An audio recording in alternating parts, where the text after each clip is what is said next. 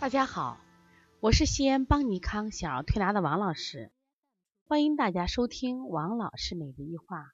王老师每日一话是西安邦尼康小儿推拿咨询有限公司自二零一六年一月一日向全社会开放的一档公益的。开设这档栏目的目的是想将我们每天做小儿推拿临床时的所感所悟分享给广大的育儿妈妈以及小儿推拿的同行们。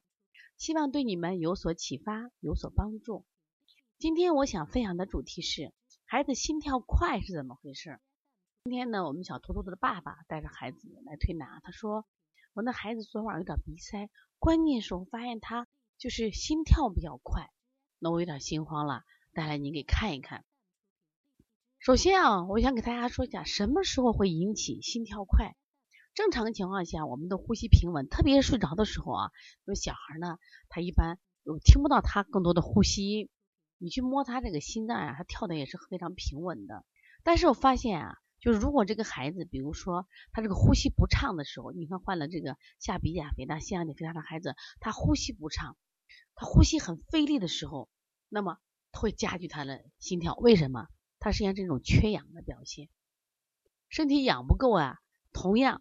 那么心脏呢，就加速它什么呀？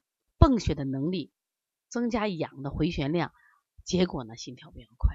所以说，实际上鼻炎腺样体肥大会导致什么呀？长期会导致心肌损害，这是一个。第二个，如果这孩子没有鼻炎腺样体这种肥大，没有这种鼻息疾病，那么他也快。那我说，首先考虑你孩子是不是贫血？那为什么贫血会心率快？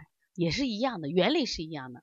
当孩子体内的血液量达不到他正常的所需要量的时候呢，同样心脏的负担就加重。那心脏就为了努力的去做，去泵血，产生更多的血量，为了满足身体的需要，结果那么心的负担增加了，长期来也会长期的啊。当然，对一个孩子会至少造成心。另外一个像的心理小儿焦虑症，小儿焦虑症有吗？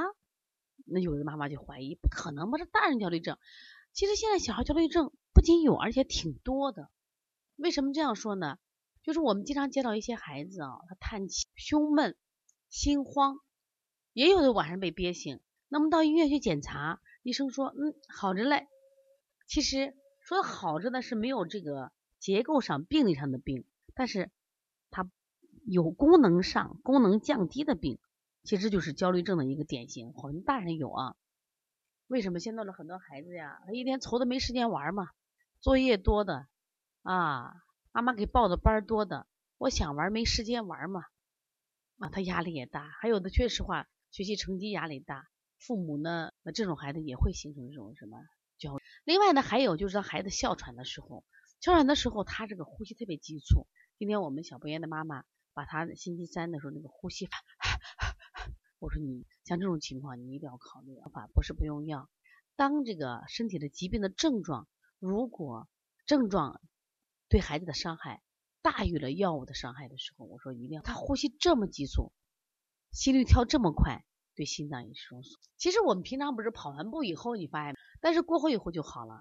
那我说的这几种是病理性状态，也就是说，很可能我们反映到是不是是鼻呼吸，反映到是其他问题，但实际上我们心脏受累，心脏因为去满足它的什么呀？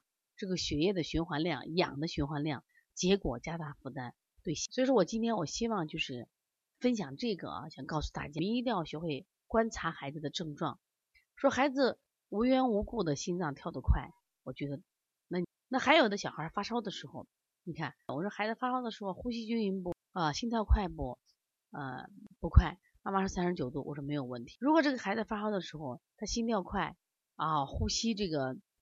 鼻翼煽动，我说那你是要配一些药，所以说我希望啊，就是我们做小儿推，你也记住，任何一种呃医疗手段，我们千万不要人，就是我觉得我的手法好厉害，我什么病都治，那你这种就自大呀，这种行为实际上可能对孩，那么我觉着，我想把像我的妈妈，我们的推拿师在观察孩子的时候一定要仔细，那么如果他精神很好。呼吸很正常，那没有问题。如果出现这种问题的时候，我们要学会及时送到医院接受医院的全面检查。那对于这孩子的心跳快呢，当然我们有方法，比如说分推膻中呀、震膻中呀、揉心枢啊，都是一些方法。嗯，我们在五月八号有一堂线上的小儿舌诊课程，你加半号编的微信幺八零九二五四八八九零。另外，我们在五月十号的开店班已经开课了，你同样可以和班小编联系。